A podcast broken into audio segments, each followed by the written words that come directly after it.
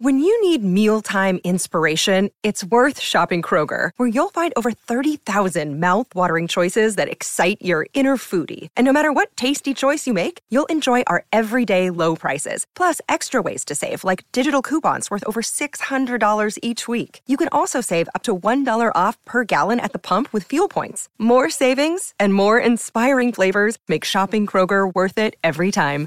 Kroger, fresh for everyone. Fuel restrictions apply.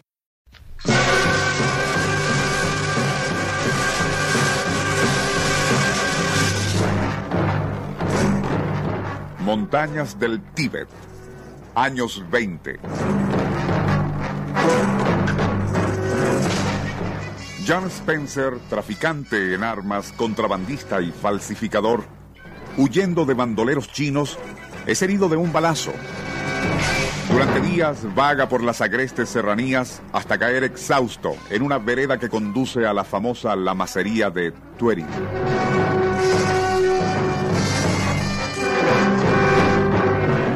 Recogido por monjes budistas, es trasladado al monasterio donde le aguarda una insólita experiencia.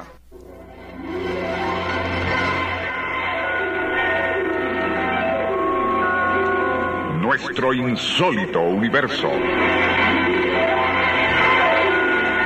Cinco minutos recorriendo nuestro mundo sorprendente.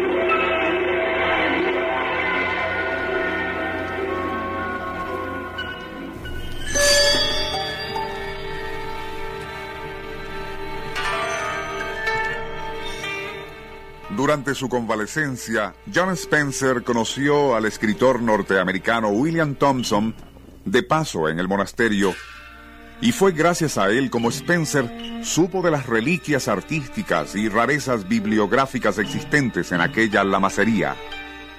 Pero más le interesaba saber si habrían, además, objetos de oro y piedras preciosas.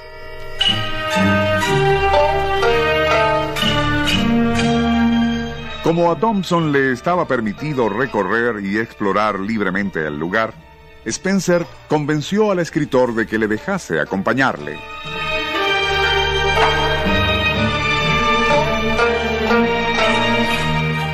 Cierta mañana, al salir de uno de los santuarios, notaron unos escalones semi-derruidos que conducían hasta una puerta de madera empotrada en la propia ladera de la montaña. Spencer de inmediato bajó y con la ayuda de Thompson logró abrir aquel portal entrando a una estancia en forma de polígono en cuyas paredes habían diseños impresos. Uno era el de la constelación del toro. Fue mientras Thompson explicaba a Spencer aquella representación estelar cuando sus dedos accidentalmente hicieron presión en el grupo de las Pléyades. Casi de inmediato la pared giró silenciosa, descubriendo la boca de un túnel hacia cuyo fondo se vislumbraba una luz verdosa.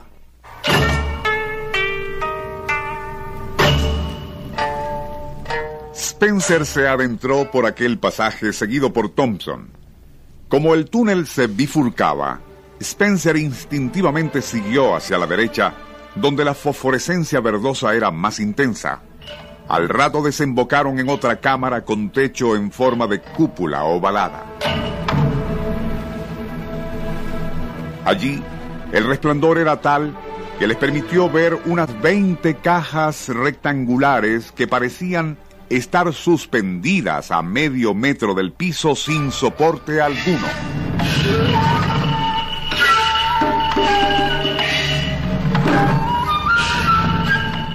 Aún Thompson no salía de su asombro cuando Spencer fue directamente hacia cada una para levantar las tapas. Adentro habían momias muy antiguas, pero bien preservadas.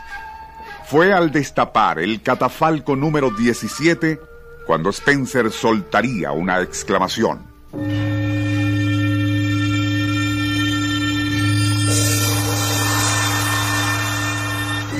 En el interior había una figura pero vistiendo un traje o braga, así como guantes y botas de malla metálica.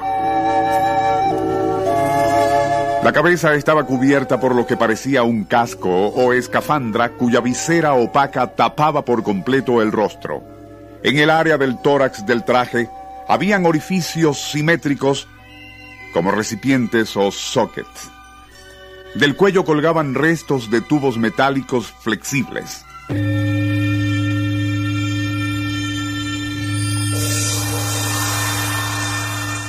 Con el mayor desparpajo, Spencer se atrevió a levantar aquella visera, pero la dejaría caer casi instantáneamente.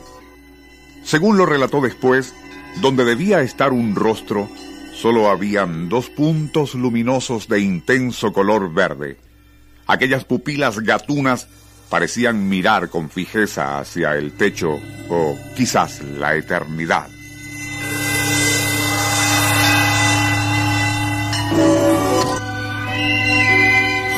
Thompson ya había corrido hacia la salida y Spencer, tras dudar algunos instantes, decidió imitarle.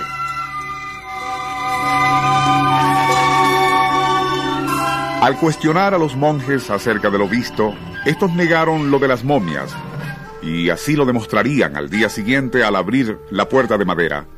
Allí no había otra cosa que polvo y trastos viejos.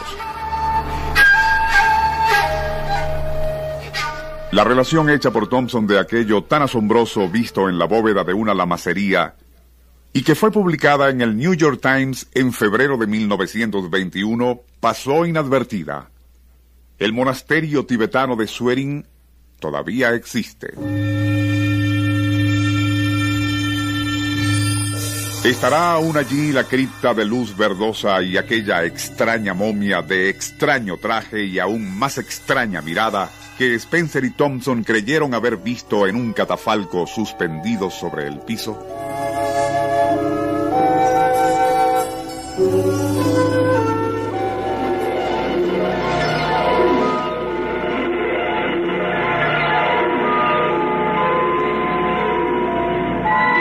Nuestro insólito universo.